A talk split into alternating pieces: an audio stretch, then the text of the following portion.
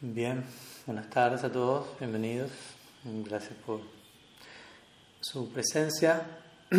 Como les decía, hoy estamos con mejor señal que de costumbre, así que también los que gusten activar la cámara, no hay ningún problema, pueden hacerlo, no creo que, que interfiera con la transmisión. Y bueno, nos estamos encontrando una vez más para intentar uh, recibir cualquier pregunta que puedan tener e intentar responder, por lo que ya han enviado algunas vía chat por escrito, así que vamos a comenzar con estas y si alguien después tiene alguna otra consulta que quieran plantear, ya sea por escrito por el chat o pueden levantar la mano o tomar la palabra, tienen la opción ahí de, de activar el micrófono. Por, lo, por el momento tenemos al menos dos preguntas por chat, así que vamos comenzando por allí y luego seguimos con cualquier otra consulta que puedan tener. Entonces la primera pregunta viene de Javat Bihari de Vidasi. Son dos preguntas, pero en realidad es una ligada a la otra. Dice así. Ah, estoy leyendo el segundo texto de su ensayo sobre Bhakti inherente o no a la Jiva. Podría hacerle estas preguntas. Me nacen varias preguntas. Primero, ¿cómo es que Maya Shakti es animada por las Jivas? Usted me podría explicar. Cito una sección del artículo. Maya Shakti es una potencia inerte que necesita ser animada por las almas de este mundo. Y según lo expuesto por Srila Tripurari Maharaj, dice así, también en, en esta sección de artículos, este Swarup Shakti es la energía principal de Sri Krishna, por lo que todos los demás Shakti se originan en este.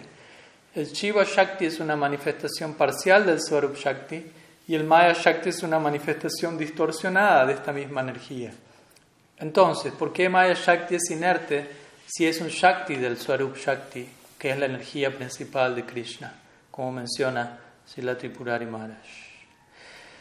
Bueno, o la, la, pregunta en realidad es una pregunta, pero se van planteando diferentes elementos en el camino. Espero que, que se haya entendido la idea. De todas maneras, intentaremos eh, aclarar. Entonces comienza aquí diciendo, uh, bueno, primer punto es, ¿cómo es que Maya Shakti es animada por las jivas? Entonces es un punto que es importante entender, porque obviamente esa es la manera en la cual podemos comenzar a, a, a retirarnos de la influencia de Maya Shakti, podemos comenzar a, a entender a Maya Shakti eh, por lo que es, ¿no? porque en, de, en, definitiva estar, estar bajo la influencia de Maya Shakti significa no entender qué es Maya Shakti, no entender cuál es el efecto, cuáles son su, cuál es su identidad, si se quiere, cuál es su función y quiénes somos nosotros, y más bien confundir una cosa con otra, identificarnos como lo que no somos, etc. Eso es lo que da lugar a, a uno estar oficialmente bajo la influencia de Maya Shakti, que significa básicamente estar tomando una cosa por la otra, estar aceptando el no yo en cambio del, del, yo, de nuestro verdadero ser y estar de esta manera proyectando nuestra, nuestro sentido del ser en, en la dirección de la materia inerte. Entonces Maya Shakti generalmente es, hay, hay, muchas formas de hablar de Maya Shakti, creo que en la clase anterior hablamos al respecto, si no me falla la memoria.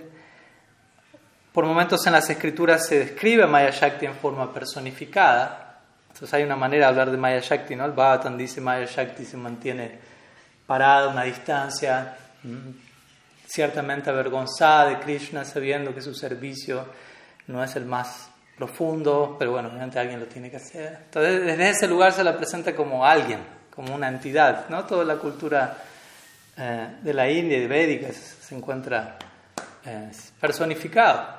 Pero por otro lado, y generalmente cuando hablamos de Maya Shakti nos estamos refiriendo a un, Shakti, la palabra mismo lo dice, Shakti significa energía o potencia, que en este caso eh, posee la naturaleza de ser inerte. Así como el alma, nosotros somos Sat Chit Ananda, lo cual significa existimos, somos reales. Chit, somos, no somos inertes, somos conscientes. Y Ananda, ¿Ah? existe en nosotros cierta bienaventuranza, cierta bienaventuranza, que es realmente en comparación a la bienaventuranza el bhakti es sumamente pequeña, pero bueno, es otro tema. Y, y en contraste con nuestra naturaleza Sachit Ananda, Maya Shakti es considerada Asat, Achit y Nirananda, que significa básicamente lo contrario. ¿no?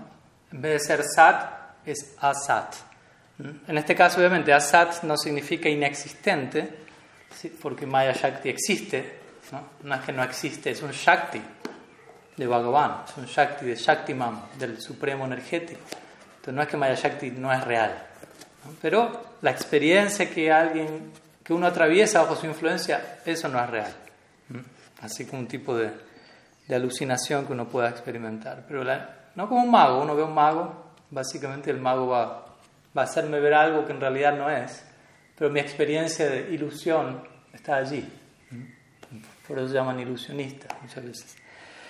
Entonces Maya es asat en el sentido de que es temporal, de que, es, de que no es una unidad permanente como lo somos nosotros. No somos, nosotros somos una unidad permanente, inalterable, que no se ve afectada por el paso del tiempo, que no se ve afectada por básicamente nada. Aunque parezca que sí, aunque parezca que envejecemos, parezca que nacemos, parece que morimos, parece que volvemos a nacer, parece que, cambian tantas cosas en nosotros. Pero si nos ponemos a analizar, una vez puede decir, no, con el paso de los años fui cambiando mucho. Obviamente hay cambios y cambios, ¿no? Si yo digo, bajo el refugio del Swarup Shakti, mi condición de Tatasta Shakti fue mutando por la entrada del Swarup Shakti, ese es, un cambio válido, real y permanente. Pero el otro así llamado cambio simplemente es un subproducto de mi identificación con las gunas, con los movimientos mentales yo antes era así. Por ejemplo, alguien que no tiene contacto con el Swarup Shakti, con Bhakti en su vida, puede decir, no, hace 20 años era así, ahora soy asá, ahora soy asá. En verdad, nada de eso es así. El alma sigue siendo siempre la misma. Solamente que uno se está identificando con diferentes estados mentales.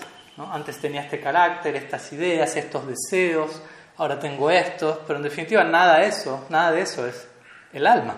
Nada de eso está hablando de quién es uno. Simplemente está hablando de, nuestro, de nuestras diferentes variantes de distracción, de nuestras diferentes variantes de desidentificación de nuestro verdadero ser. Una y otra las escrituras declaran esto. El alma es permanente, es eterna. No se ve afectada por los cambios, los movimientos de este plano. Ni burdos, ni físicos, ni psíquicos. Pero generalmente estamos sumamente mimetizados con los movimientos, sobre todo psíquicos, ¿no? nuestro cuerpo sutil, para allí y para allá, y nos consideramos eso que ocurre ahí, ciertos deseos, ciertas ideas. Pero en realidad podríamos decir que el único cambio permitible que podemos concebir en, relación al alma es el cambio que surge en contacto con el Swarup Shakti. Eso es Sat, y más aún es Sandini, ¿no? Super Sat. ¿no? Eso es existencia real, permanente, eterna y plenamente bienaventurada. Pero todo lo demás no es, es simplemente parte de la sat de Maya Shakti, ¿no? de la temporalidad, de la apariencia, la apariencia de algo que no es. Por eso Maya es considerada asat, de vuelta, existe, pero el efecto, el contacto con Maya es impermanente, básicamente. Traten de entenderlo. creo que eso es alguna de las lecciones básicas que, uno que un aspirante a la trascendencia debe aprender. Es como el kindergarten de la trascendencia, ¿no? O sea, en este mundo todo es temporal. O sea, no lo es todo, esa no es la lección final que se nos va a dar, pero entender la naturaleza asat de Maya Shakti. ¿no? Este mundo es Maya Shakti, gunas, sattva, rajas, tamas, eso es Maya Shakti. Diferentes combinaciones diferentes presentaciones de Maya Shakti. Y con esto no lo estamos rechazando, lo estamos condenando. Es un Shakti del Supremo que cuando lo vemos en relación a su fuente pasa a ser visto desde otro lugar. ¿no? Si todo es una energía del Supremo, todo lo voy a ver como perteneciendo a, la fuente de mi, afecto y lo voy a respetar, y lo voy a honrar y lo voy a ocupar debidamente. El problema es cuando yo quiero ser el Shaktiman. ¿no? Yo veo los Shaktis y yo quiero ser el Shaktiman, la fuente energética para, y poner al servicio de uno los diferentes Shaktis. Ahí empieza el enredo, ahí empieza el problema, que no tiene comienzo en realidad. Entonces la solución a este enredo es reconocer al Shaktiman, ¿no? la fuente de todo Shakti. Nosotros somos un tipo de Shakti, nosotros no somos nuestra propia fuente, nosotros no somos nuestro propio sostén, no somos por y para nosotros mismos. Eso simplemente, esa condición pertenece al absoluto, por y para sí mismo. Esa es una definición básica de Dios. Atmaram, Él no sale fuera de sí mismo para buscar nada, Él no necesita ir fuera de sí mismo porque nada, no existe nada fuera de sí mismo, todo está integrado en Él.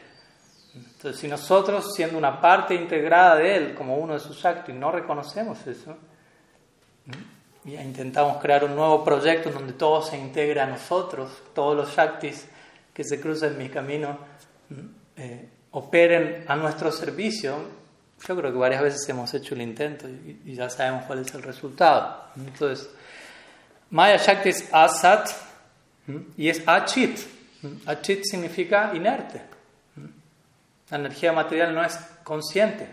O sea, una mesa, una alfombra, un ladrillo, los átomos de mi cuerpo, lo que fuere, ¿no? Si hay vida es porque la conciencia está allí, jiva está allí, jivatma está allí. Pero si yo retiro el alma de allí, es algo simple y nuestros acharyas una y otra repiten este ejemplo, pero sabemos que, que una cosa es escuchar la idea, aceptarla en teoría, que ya es algo, y otra cosa es realmente desarrollar el ojo y vivir nuestra vida en base a ese ojo, a esa visión. Uno puede decir, quiero tanto a esta persona, pero generalmente estamos muy apegados a la presencia corporal cuando decimos eso. Si esa persona se muere, comillas, sigo diciendo lo mismo, sigo sintiendo lo mismo, o estoy dependiendo de la presentación física para decir quiero a esa persona. Extraño a esa persona, quiero a esa persona. Generalmente dependemos mucho de la presencia física, que poco y nada, que lo, lo, que más hace la presencia física es distraernos de quién es esa persona. si estrictamente pensamos quién es la persona, entonces, si el alma sale del cuerpo, como decimos siempre, y tengo la persona más querida al lado mío, pero abandonó el cuerpo, yo no voy a tomar el cuerpo, a llevarlo a mi casa y tenerlo en mi casa, embalsamarlo y todos los días ir, abrazarlo, guirnaldarlo, darle de comer, te quiero. No, ya no es lo mismo. Ya no puedo sentir eso para y, uno dice, bueno, pero el cuerpo está allí. Sí, el cuerpo está allí, pero lo que yo, la, fuente de afecto no lo es, no lo está. Interesa, eso es lo que dice el Bhagavatam. ¿no? El Bhagavatam dice, el alma, el alma es la única fuente de afecto en este mundo. O sea, yo no puedo amar a... O sea, primero que nada, aparte del alma, nadie puede amar en este mundo. O sea, la materia no ama, que queden claros. Maya Shakti es inerte no puedo, no puedo sentir que mi, mi almohada, estoy entablando un raza con mi almohada, un vínculo amoroso, afectivo. Lo inerte no puede emanar ningún tipo de, de emoción. Y yo no puedo amar a algo que no sea el alma. Solo el alma es el objeto de afecto en este mundo. Traten de entender este punto. O sea, y por eso, y el mundo está muy necesitado de afecto, especialmente en estos tiempos, donde hay tanto temor. Y exactamente lo contrario al temor es el afecto, el amor. Pero el punto es que cuando hablamos de amor, tenemos que entender a quién amo y quién es el que ama. Y a quién amo al alma, y quién es el que ama el alma. No puede haber otra, otra, otra, cualquier otra idea que tenga aparte de esa, no entra en la categoría de amor. Simplemente se vuelve un, un pseudo un tipo de afecto. Y por eso hoy en día las personas que niegan de por sí la existencia del alma, inmediatamente están negándose la oportunidad de verdad de expresar y, experimentar verdadero amor. Porque vuelta, únicamente el atma es el objeto de afecto, aunque yo crea otra cosa. Siempre damos ese ejemplo. Uno puede, no sé, decir, ay no, yo amo a mi, a mi auto. Le, le creo que usted cree eso, pero en realidad uno no ama el auto. Uno, uno en ese caso está amando a, su propia atma que se ha proyectado en ese vehículo a través del apego, únicamente. ¿Por qué? Porque amo ese auto en particular y no amo ese mismo modelo de auto que lo tienen 10 millones de personas en el país también.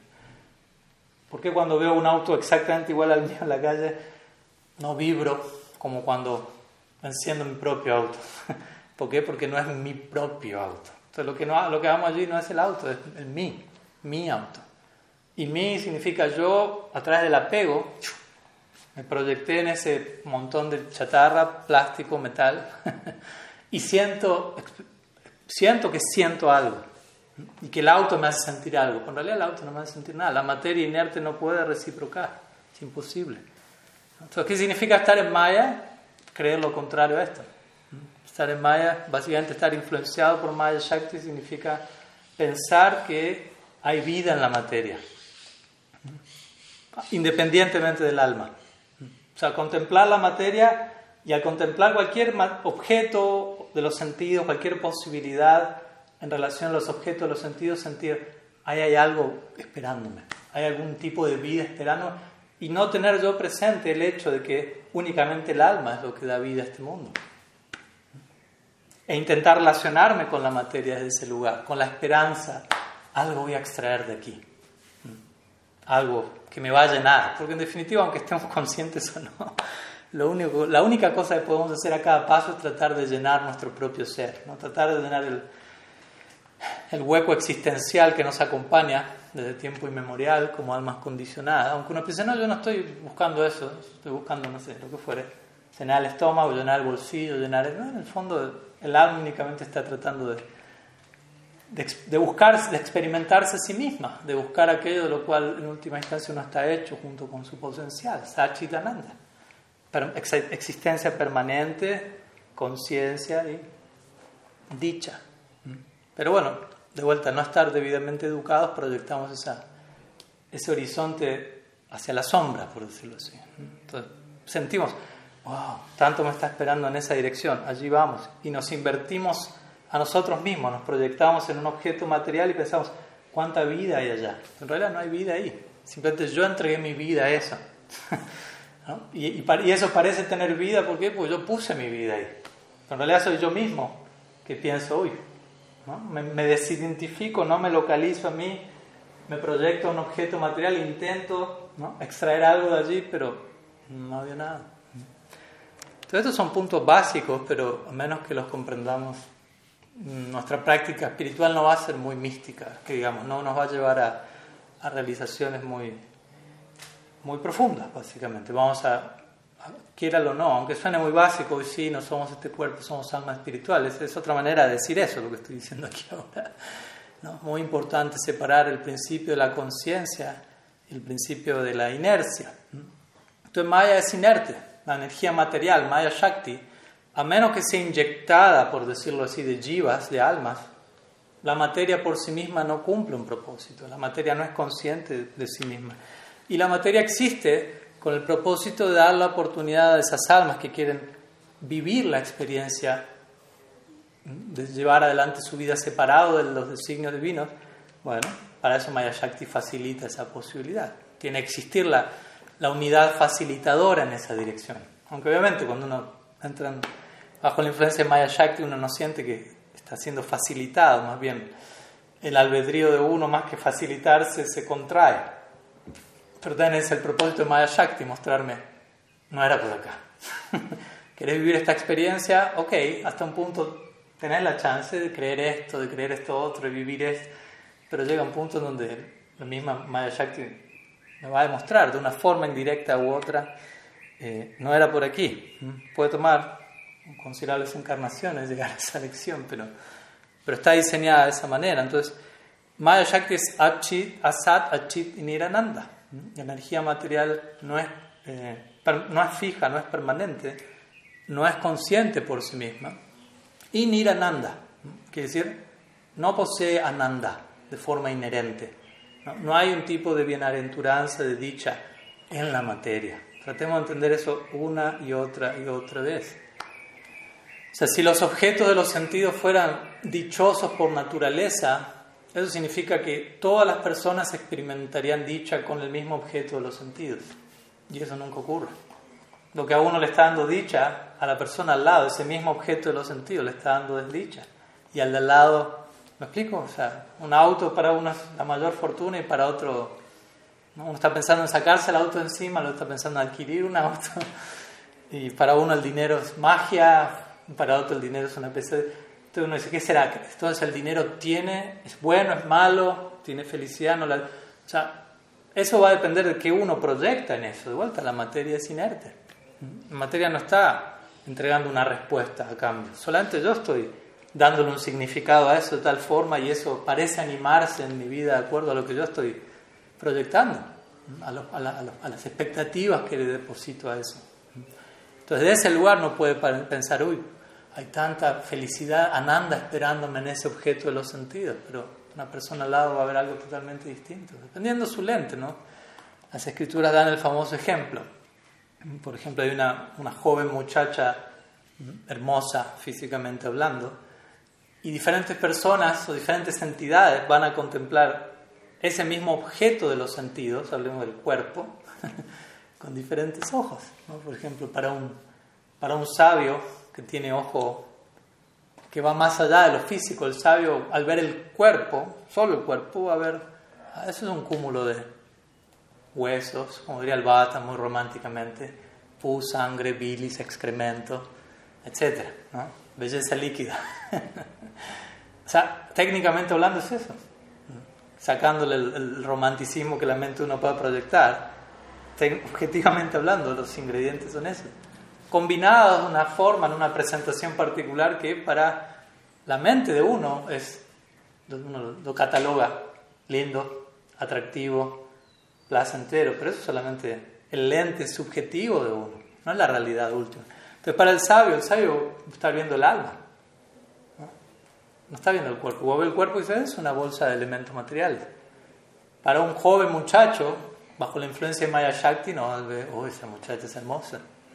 Tengo que ver cómo logro conquistarla, en definitiva, cómo logro explotar los recursos de la naturaleza. Y para un león, el león decir, oh, almuerzo.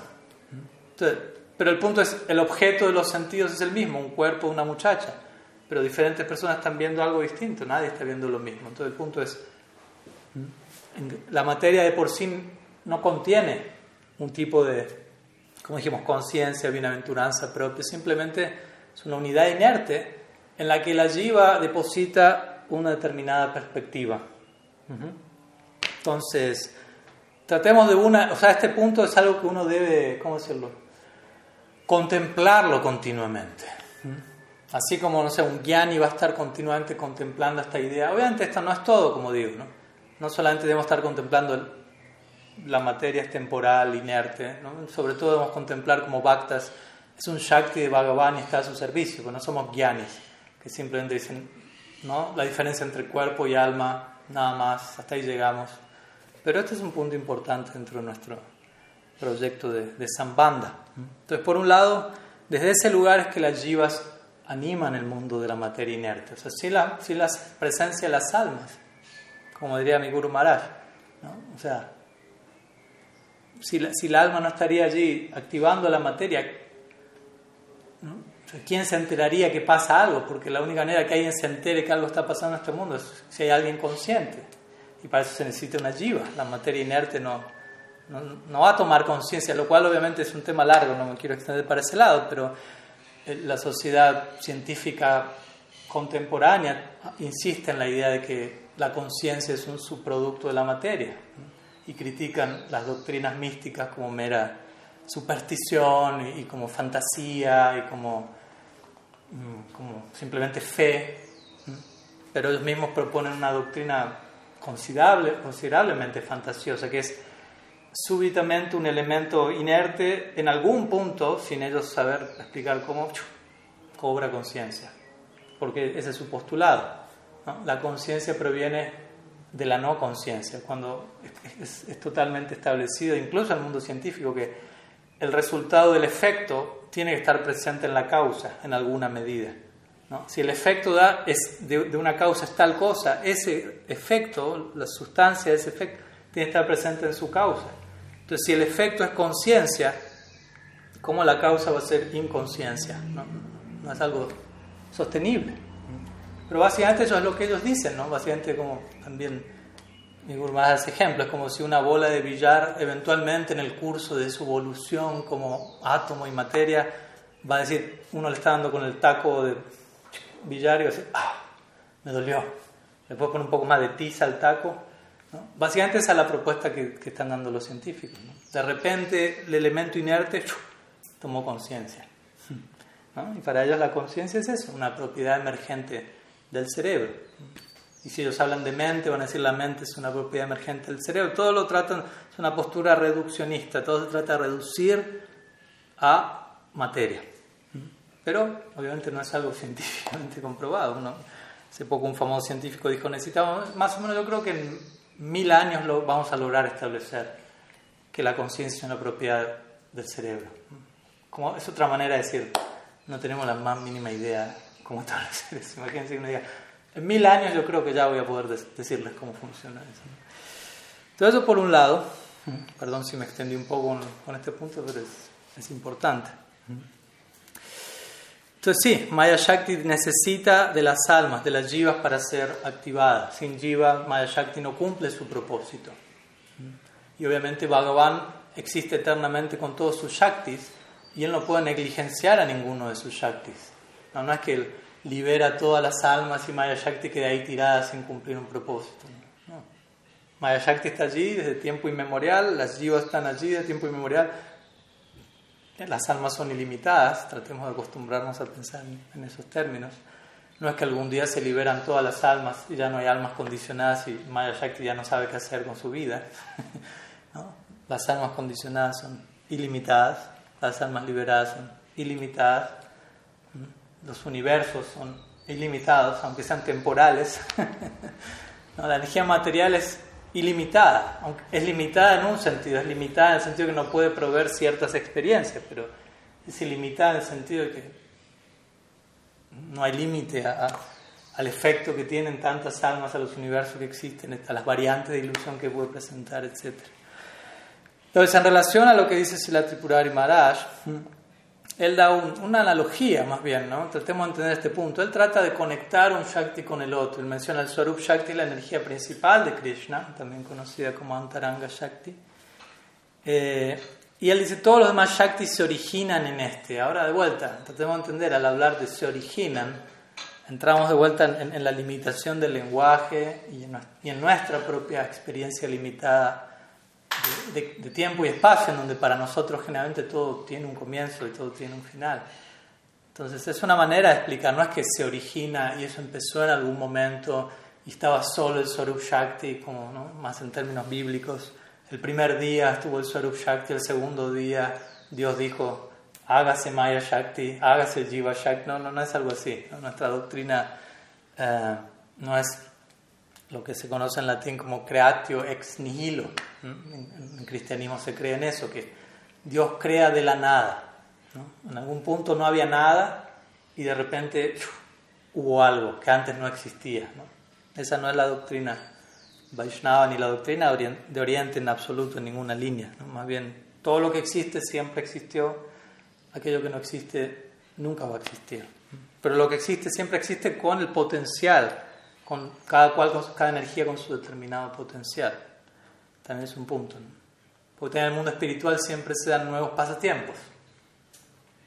No es que todos los días pasa lo mismo en Golok Vrindavan, no es algo monótono, no es que la agenda de Krishna no tiene novedades. Tú no puedes decir, bueno, pero si, si hay nuevos pasatiempos, quiere decir que algo no existía y empezó a existir. ¿no? Como un devoto, un devoto llega al mundo espiritual en algún momento. Eso implica una novedad en el mundo espiritual. Antes no estaba, ahora está. Algo nuevo. Tú no puedes decir, pero eso no existía y ahora existe. Quiere decir que algo existió que antes no existía. No, no, en realidad es más bien dentro del, del potencial. O sea, la, la Jiva Shakti tiene un potencial, Sarup Shakti tiene un potencial. Y dentro de ese potencial siguen pasando cosas, digamos así que ahora no están pasando, pero que siguen pasando, pero ya está incluido dentro del potencial existente de cada una de esas energías, Jiva Shakti, Swarup Shakti, etc. Entonces, Swarup Shakti es el origen de las demás energías en el, en el sentido de que es la energía suprema, la energía última, la energía más cercana a Krishna, digamos así, la energía interna. Es una manera de tratar de explicar en palabras algo que trasciende nuevamente nuestra experiencia. Entonces, desde ahí se dice, ok, los demás Shaktis se originan en el Swarup Shakti, no hay un comienzo. Pero es una manera de decir, ese es el Shakti supremo. ¿no? Y todas sus energías, por ejemplo, Jiva Shakti, nosotros encontramos nuestro refugio último, nuestro sostén último en el Swarup Shakti. Daivim Prakriti Masritaha, dice el Gita. Mahatmanastamam Las grandes almas se vuelven grandes. Obviamente no estamos hablando de una cosa de tamaño que uno infla el atma y. Pero de alguna manera nuestra alma, nuestro corazón se expande. Daivim Prakriti Masritaha por tomar refugio en la energía divina. Eso significa Sarup Shakti. Y Maya Shakti, de alguna manera, es la sombra, si se quiere, el reflejo a veces de vuelta, se trata de recurrir a algún tipo de, ejemplo, lenguaje, reflejo distorsionado, la sombra, bla, bla, bla, del Swarup Shakti. Y por eso aquí se dice, el Jiva Shakti es una manifestación parcial del Swarup Shakti, Maya Shakti es una manifestación distorsionada de, esa misma energía. Es una forma de decir, ¿no? como diciendo, Jiva Shakti es una manifestación parcial al Swarup Shakti, quiere decir, hay, más, hay una similitud, ¿no? O sea, el Jiva, Shakti es más similar al Swarup Shakti que a Maya Shakti.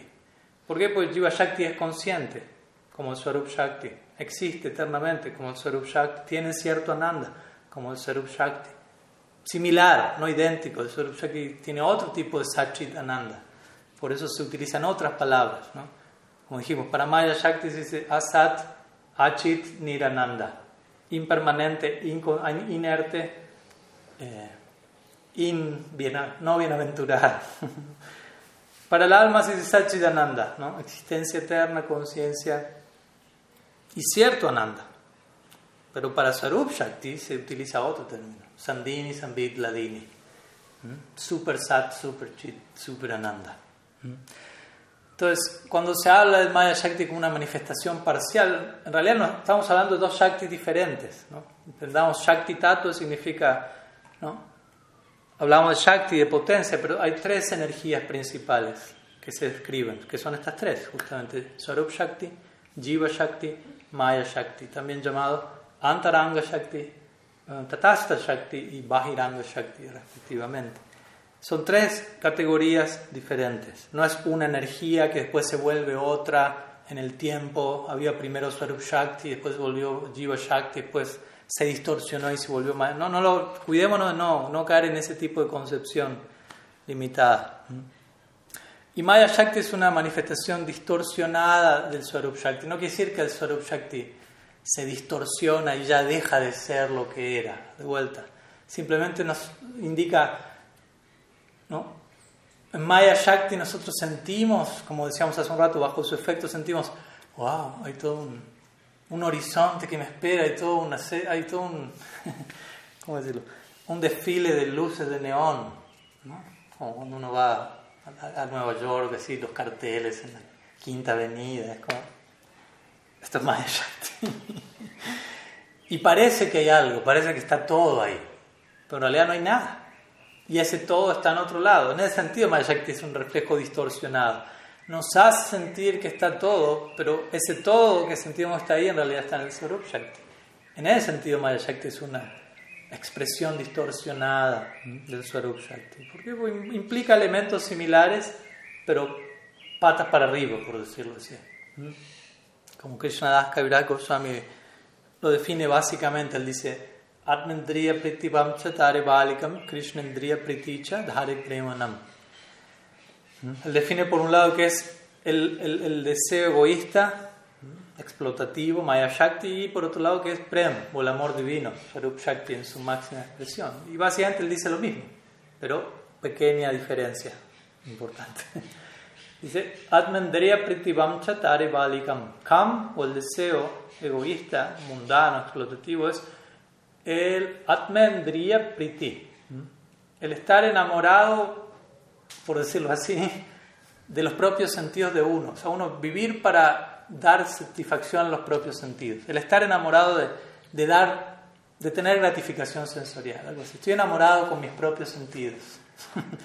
se llama kama. A veces se traduce como lujuria, pero lujuria no solo se, se refiere al deseo eh, sexual, sino a todo deseo sensual. Sensual no quiere decir sexual, sensual tiene que ver con sensorial. Todos los sentidos en conexión con sus respectivos objetos y en la mente el mecanismo que se activa en que la esperanza de extraer algo de allí. Todo eso es kama. Y él dice luego, Krishna tendría priticha dar premanam. Y prema, amor divino, significa vivir para la gratificación sensorial de Krishna. La otra era vivir para la gratificación sensorial de uno. Solo cambia una palabra. Pero en ese sentido vemos que es algo muy similar, se asemeja, ¿no? La, vida de un bhakta puede asemejarse a la vida de un, de un disfrutador, de un bhakta, de un disfrutador de los sentidos. ¿no? Porque un devoto está interactuando con este mundo, con, las, con los objetos de este mundo, pero su fuero, en su fuero interno el intento es, estoy tratando de satisfacer los deseos de Krishna, estoy tratando de gratificar los sentidos de Krishna. Obviamente hay que realmente desearlo, ¿no? no, es, un, no es un juego de palabras. Entonces, en ese sentido, en ese sentido es que, eh, o sea, Maya es inerte, pero no es un Shakti del Swarup Shakti como aquí se plantea en la pregunta. ¿no? Entendamos, son Shaktis diferentes, son Shaktis categóricamente diferentes, son categorías distintas, categorías energéticas separadas. Y Swarup Shakti no, no se mezcla con Maya Shakti. Nosotros, por decirlo así, estamos entre medio de ambos, por decirlo de alguna manera, Swarup Shakti, Maya Shakti. Nosotros como Jiva Shakti podemos quedar afectados por Maya Shakti en un nivel, pero no es que nuestra constitución se mezcla con Maya Shakti. ¿no? El alma y la materia son como el agua y el aceite. ¿no? Se puede intentar mezclarlos, pero no, no hay manera de que uno se, se funda en el otro, aunque parezca, ¿no? uno, uno se cree materia, uno puede decir, uno vive como si fuera materia, uno está más consciente muchas veces de, la materia, de su cuerpo, más identificado con esas demandas, con esas necesidades mentales, físicas, emocionales, que, que con las demandas del alma, que con la necesidad del alma en relación a su fuente. Entonces, es posible que uno esté viviendo esa experiencia, pero eso no quiere decir que eso sea así, en última instancia. Bueno algunas ideas, perdón si me extendí un, tanto. Digamos, una, vamos, una, pregunta en Facebook, vamos un segundo allí y volvemos en un momento a las preguntas que tenemos aquí en, eh, en el chat de Zoom. A ver. Uh, Mahalakshmi dice lo que sentimos como distintos tipos de amor en las relaciones que tenemos. No sería amor hasta que podamos ver el alma. Eso no, me imagino entendí la pregunta. Eso no sería amor hasta que podamos ver el alma, gracias. Sí, básicamente, estrictamente hablando, claro, uno puede hablar de amor distorsionado, amor desvirtuado, como hablábamos recién, reflejos pervertidos del amor. Y en este mundo se habla del amor constantemente, ¿no? Y las personas pueden hablar de amor por la patria, amor por el gato, amor por el hijo, amor por, por el auto, amor por, por, el cuerpo de uno. Uno, uno puede usar la palabra amor y adherírsela a lo que sea. Pero de vuelta, ¿qué concepción tiene uno del amor? ¿Qué concepción tiene uno de uno mismo y de este mundo? Generalmente la mayoría de las personas que, que hablan demasiado acerca del amor no tienen muy claro quiénes son ellos por empezar. Entonces, inmediatamente eso implica no tienen claro qué es el amor. O sea, yo no, si yo no tengo claro quién soy, quiere decir no tengo claro qué es el amor. ¿Mm? Entonces, en otras palabras, proporcionalmente a, mi, a mi idea de mí mismo va a surgir una determinada idea de qué es el amor. Dime, dime qué, por decirlo así, dime, dime qué idea tienes de ti mismo y te diré cuál es tu concepción del amor. Porque una cosa es una proyección de la otra. Entonces, si yo entiendo soy alma espiritual, soy eterno, tengo una conexión eterna con mi fuente bajo el amparo de Bhakti. Si tengo esa autoidentificación, naturalmente mi noción de amor va a ser en base a eso. Si esa idea no está allí, mi noción de amor va a quedar reducida, limitada a lo que para mí represente, no sé, mi objeto de veneración, mi ideal máximo, que generalmente es algo totalmente temporal y sujeto al, al, paso, al paso del tiempo. Entonces, sí, estrictamente hablando, o sea, hablando en términos Gaudia, de nuestra Siddhanta, por algo el amor es la meta de la vida para nosotros. No es algo que uno habla baratamente como llamo, o sea, proporcionalmente a, la medida en que yo esté situado en mi identidad como Atma y que entienda cuál es el objeto perfecto del amor. Una cosa corresponde con la otra. Nosotros no somos meramente gyanis que buscan ser Atma y eventualmente fundir esa idea de Atma con Brahman y entender todo es Brahman y no hay amor porque no hay nadie más para ellos, sino que nosotros estamos preocupados por ser almas entender que los, o sea, lo somos, pero me refiero a vivir como tales. Pero la implicancia de eso es en, el marco del Bhakti es, si yo soy un Atma y el potencial último de mi alma, de mi alma es amar, bueno, ¿en qué dirección va a ir dirigido ese amor? ¿Cuál es el objeto de mi amor? Porque, de vuelta, el alma tiene un potencial de amor muy poderoso, pero eso va a surgir en la medida que lo depositemos en la dirección, en el objeto perfecto de tu amor, y obviamente el objeto perfecto de tu amor es, Dios, no no es, alguien aparte de Él, es Krishna para nosotros en nuestra escuela. Krishna es Vishaya Alambana, significa el objeto perfecto de todo, de todo afecto, porque cuando decimos amor, ese es un punto importante, no hay un solo tipo de amor. Vayamos al, al, al amor limitado de este plano uno dice, bueno, yo tengo un tipo de afecto por mi mamá, por mi papá, por mi hermano, por mi hijo, por mi esposa, pero no son iguales. Incluso cuando alguien en este mundo habla de amor, una mamá le puede decir a su hijo te amo, le puede decir a su esposo te amo, le puede decir a su papá te amo. la frase es la misma, pero el amor no es el mismo. Son, hay distintos humores. De vuelta, son indicativos muy indirectos de lo mismo que existe en el plano trascendental. Vatsalya, Madhurya, Sakya, Dasya.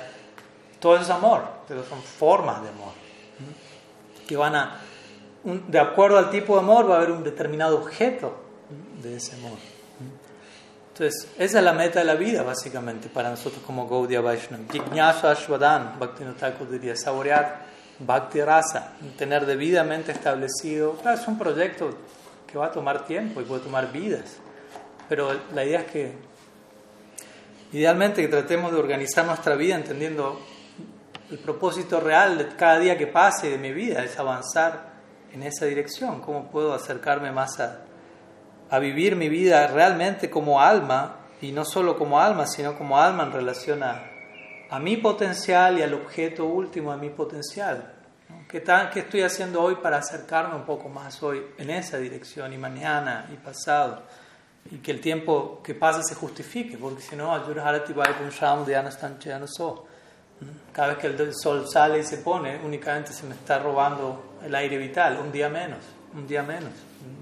La idea que el tiempo no pase en vano. Por eso dice que sabios como los cuatro Kumaras ellos están absortos en glorificar a Krishna y ellos nunca envejecen. La idea es, para ellos no pasa el tiempo. En otras palabras, no, envejece, no pasa el tiempo en vano. Pues ellos están situados en cantar la gloria del objeto de su amor. Entonces sí, sí, estrictamente hablando. Y obviamente uno puede decir esto mismo de manera totalmente sectaria y fundamentalista. Pero estrictamente hablando, hasta que uno, cuando digamos ver el alma, tratamos de entender ver el alma no es algo aparte de nosotros, porque a veces incluso al expresar eso uno todavía concibe al alma como algo más que anda por ahí. ¿No? ¿No? Y nos vemos a nosotros aparte de eso. En realidad. Y obviamente, ¿no? No solamente es ver al alma, sino como digo, verla en el marco de su potencial en relación al objeto de su afecto, porque un Brahmavadi, un Jnani, puede obtener realización del alma, pero no está experimentando amor, prema digamos prem, ¿no? porque amor es una palabra que, que quizás ya tenemos un, ADN cargado de, de, significados, amor, amor, amor. Prem. Entonces, tiene un objeto en particular, ¿no? Es un prem bhakti, un tipo de amor. Estamos hablando de un tipo de amor que llega, que ha llegado a nosotros, que ha golpeado nuestra puerta por la gracia de Guru y Vaishnavas. Entendamos que, que la oportunidad, que, hemos recibido en esta vida, entrar en contacto con Sadhu Sangha, trae aparejado un, compromiso. Y el compromiso es, esas personas son portadores de un tipo de amor, vienen a, traernos las buenas nuevas de un tipo de amor y de, un objeto de ese amor. Y se espera que nosotros respondamos a eso. Entonces, con esto no estoy diciendo que uno no quiere a nadie, que no hay ningún tipo de relación con nadie, pero, pero bueno, todo eso va a ser en la medida en que, en que tengamos presente quiénes somos, porque si sinceramente yo simplemente me relaciono con alguien de cuerpo a cuerpo, como digamos así casi un 99% de las personas lo hacen, estrictamente hablando no hay relación y nadie conoce a nadie. Ellos no se conocen a sí mismos y simplemente es apego, lo que se llama como amor. Y Krishna dice en el Bhagavad Gita, el apego es el vientre que da lugar a todo sufrimiento. y por eso vemos, lo que uno llama amor hoy, luego se llama miseria. ¿Por qué? Porque no era amor. Pero si, si hay una, una conexión de la plataforma al alma, eso es perdurable, eso es permanente, eso es eterno, no, no, es afectado por el tiempo. Entonces ahí hay total garantía de éxito, digámoslo así. Pero para eso obviamente nosotros nos tenemos que elevar por sobre la identificación material y para eso hay que practicar, para eso está el sadhana. Y sadhana significa, ¿qué significa sadhana? Significa practico todos los días, repito todos los días lo que hago, claro, no de una manera mecánica, robótica, pero la práctica lleva a la perfección. A veces también entendamos eso, cuidado con hablar demasiado de la misericordia de Krishna y, orarle a Krishna porque me dé misericordia y esperar que esa misericordia cubra algo que yo tengo que hacer a través de mi práctica. y lo mismo, cuidado con lo otro, que a través de mi práctica intentar alcanzar algo que únicamente va a llegar cuando Krishna se le antoje de su misericordia. Una vez puede hacer cometer los dos errores. ¿no? A través de la práctica de alcanzar algo que yo no puedo alcanzar por mi propio medio, pero también a veces estar orando, Krishna manda esto, arregla esto, y él está diciendo, haz tu parte. Como dice el dicho, Dios, ayúdate y te ayudaré. Entonces, todo eso es sadhana también, todo eso es parte de nuestro, nuestro deber diario, nuestra práctica diaria, pero eso tiene que ser no, no, algo forzado, sino una conclusión natural a la que yo llegué, a la que yo, de la cual yo estoy totalmente convencido. Y hay niveles de, de este convencimiento y va a haber niveles en el que cada uno va a abrazar su práctica y está bien.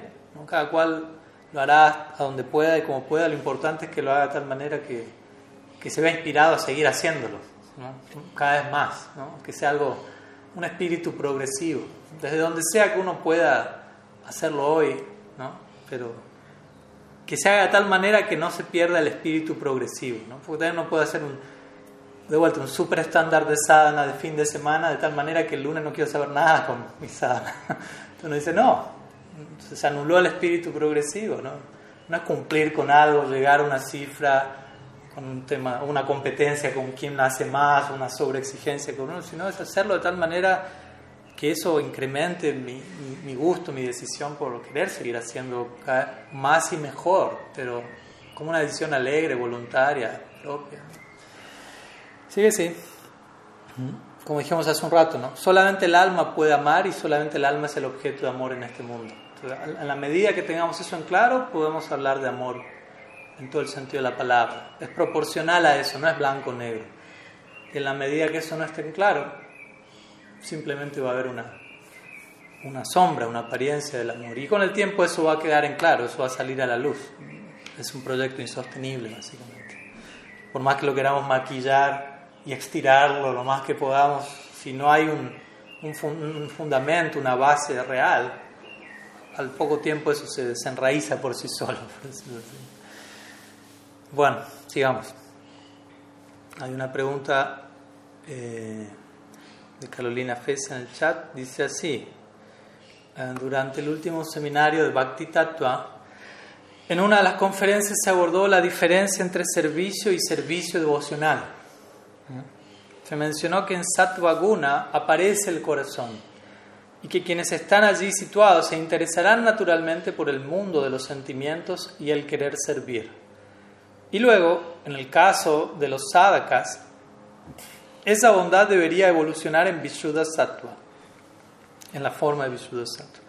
A raíz de meditar en esto surgió la siguiente inquietud específica. El caso de un practicante del sendero del Bhakti, quien a su vez también tiene una inclinación hacia el servicio social, trabajo social, desde mi consideración no sentiría que esto fuese contrario u opuesto al bhakti. Dentro del amparo de la conciencia de Krishna, en ocasiones nos hallamos atendiendo situaciones prácticas que, aunque no sean las más importantes en miras a la trascendencia, muchas veces sí se hacen urgentes. Tal vez relacionado a esto, ayer Shilati Purari Maharaj mencionó que karma y gyan son como dos corrientes que descienden desde los Himalayas, pero que nunca van a llegar al océano menos que se unan con el Ganga, en la forma del Bhakti. Por lo que, según entiendo, este las integraría si usted considerase, por favor, ayudarme a comprender mejor y armonizar estas ideas, estaría muy agradecida. bueno, entonces hay unos puntos incluidos allí. Entonces, si no me equivoco, la charla que se dio en su momento fue eh, dada por Sula Tivedanta Tulananda Chari Maharaj, Bhakti Tulananda Chari Maharaj. Eh, sobre la diferencia entre servicio y servicio devocional, justamente queriendo marcar este punto, ¿no? que a veces podemos expresarnos en términos de servicio, pero no necesariamente eso se refiere, ¿no? hay, hay calidades, formas, niveles de, de servicio, como decíamos, servicio social, servicio militar, servicio devocional. hay, hay, diferentes influencias jugando allí. En muchos de los así llamados servicios simplemente no deja de ser una expresión de Maya Shakti, sádvica quizás, por ejemplo, servicio social, no, no, abrir un comedor, por ejemplo, es algo sádvico, es algo virtuoso en este mundo, pero no necesariamente hay Swarup Shakti incluido allí. no, no, no, necesariamente hablamos de algo trascendental, lo cual tampoco quiere decir que estamos diciendo es algo completamente abominable, nadie dice eso, pero hay una diferencia y es importante para uno como aspirante al bhakti entender. Una cosa es bhakti, seva, uttam bhakti, y otra cosa es otra forma de servicio. Entonces, sattva, en relación a lo que se menciona aquí, en sattva aparece el corazón, ¿no? sería una forma de decir, en sattva uno entra en contacto con la identidad de uno como alma. ¿no? En realidad, estrictamente hablando, el uno tener un vislumbre o un nivel de realización del atma, de quién es uno realmente, eso tiene que ver con niveles muy refinados de sattva. De hecho, la palabra sattva viene de allí, sat y tva. ¿no? Sat, ya explicamos que era, sat tiene que ver con existencia eterna. Y tva en sánscrito, ¿cómo explicarlo? Está difícil explicarlo en español. en inglés sería más fácil en este caso. ¿no? En inglés tienen palabras como que terminan con ness, como nothingness, playfulness, en español no hay un paralelo a ese nes, ¿no? pero es como, como el, el, hecho de existir, ¿no? digámoslo así, sattva, ¿no? lo que tiene que ver con el, lo, relacionado a sat. ¿no? Entonces, sattva significa aquella plataforma en donde me percibo a mí mismo como sat, ¿no? Como ser eterno, y genera, por eso dice el Krishna Gita, sattva genera felicidad y conocimiento, porque obviamente entro en contacto con mi alma en un nivel hay un conocimiento que emana de ahí, de esa experiencia, y hay una satisfacción. Pero, como mencionamos, en nuestro marco, el bhakti, eso no es todo. Nuestra meta no es alcanzar sattva a niveles hiper destilados, refinados, sino pegar el salto cuántico hacia Sudha Sattva o Visuddha Sattva, otra forma de decir lo mismo, Bhakti, Swarup Shakti. Sattva va a ser un trampolín idóneo para entrar en la trascendencia. Pero de hecho incluso no es que nuestra práctica sí o sí, ¿cómo decirlo? Hay que volverse primero hipersátvico y recién ahí volverse un devoto puro. En ninguna parte de las escrituras se dice eso. Aunque obviamente sí se puede recomendar, si usted es una persona sumamente tamásica o rayásica, lo más probable que necesite volverse un tanto más sátvica para poder entender ciertas cosas, sobrellevar ciertos hábitos de vida, porque si no, rayas y tamas lo van a estar arrasando para todas partes, pero igual, si uno se vuelve muy sátvico, no quiere decir que rayas y tamas dejaron de operar, porque donde quiera que hay una guna, están las otras dos gunas afectando también. No es que en algún momento hay solo rayas, solo sattva. Bhagavad dice, las tres están siempre allí compitiendo por, por la prominencia. A veces aparece una, a veces toma otra las riendas y otra, así sucesivamente. Entonces, si un devoto, yendo con a la pregunta, aquí dice, bueno, un devoto tiene una inclinación hacia el servicio social. Bueno, Yo creo que por empezar, si uno tiene esa inclinación, debería entender, de vuelta, no estamos condenando eso, pero sí deberíamos entender eso es parte de mi karma, porque eso no es trascendental. O sea, eso no tiene nada que ver con el alma, ni mi alma ni la de nadie. No lo estoy condenando, estoy objetivamente describiendo. Yo tengo una inclinación hacia tareas de caridad, hacia darle de comer a los pobres.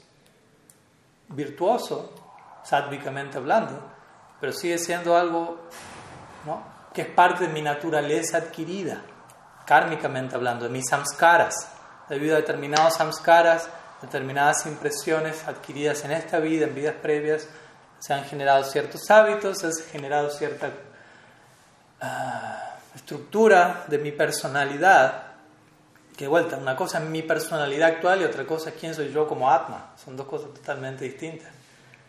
Recordemos eso una otra vez, uno dice, no, yo soy así, no, probable, uno no está hablando del Atma, este es mi carácter, esta es mi forma de contestar, esta es mi forma de pensar.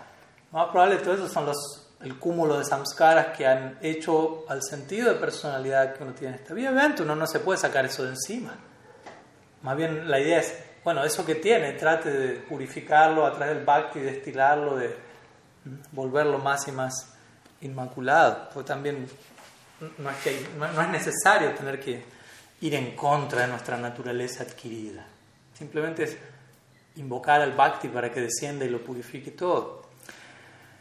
Entonces, si uno tiene una inclinación hacia el trabajo social y, uno se da cuenta, mi naturaleza me lleva en esa dirección, siento que, ir en contra de eso puede ser eh, represivo, puede pasar, pero también, como dijimos la otra vez, también puede pasar que a veces uno necesita ir en contra de su naturaleza. No necesariamente eso es una mala palabra. Obviamente, de vuelta, cuidado cómo tomarlo, ¿no? Porque eso se puede volver algo extremo. Pero a veces uno puede decir, tengo una naturaleza que en donde tengo la tengo la tendencia a querer tirarle la silla por la cabeza a esa persona. Yo tengo que refrenarme de alguna manera a hacer eso. Hasta un punto, voy a canalizarlo en el marco del bhakti. Digo un haribol y le tiro la silla. no sé, o sea, hay ciertas cosas yo tengo que refrenarme, ¿no? Incluso en, el, en, los sutras de Patanjali, cuando él habla del yoga y de la disciplina yogica, en un punto él habla de un nivel de represión. Un nivel de represión. O sea, la represión no está mal en todo el sentido. Una vez se entiende represión como malo en todo nivel, pero de vuelta. O sea, voy por la calle y alguien me insulta y en mí puede querer venir algo a revolver el insulto. De alguna manera tengo que controlar eso idealmente. Y no puedo decir, ah, te reprimiste. En un nivel sí, pero, o sea, es un tipo de represión asistida por la inteligencia en donde yo en realidad sé por qué no lo estoy haciendo. Aunque hay algo que surge que quiere hacerlo, pero hay algo en mí que me muestra. Soy algo más que eso que quiere hacer, que quiere insultar, devolver el insulto. Entonces también abrámonos a eso, ¿no? ¿no? digamos toda represión está mal, porque si no nos sobreidentificamos con nuestra naturaleza adquirida y, terminamos viviendo para, para atender la naturaleza adquirida, para dar la naturaleza adquirida a todos los, que, los gustos, todo lo que necesita, todo lo que uno siente. Y en un nivel eso no está mal en un nivel, pero en otro nivel ya uno puede estar pasándose.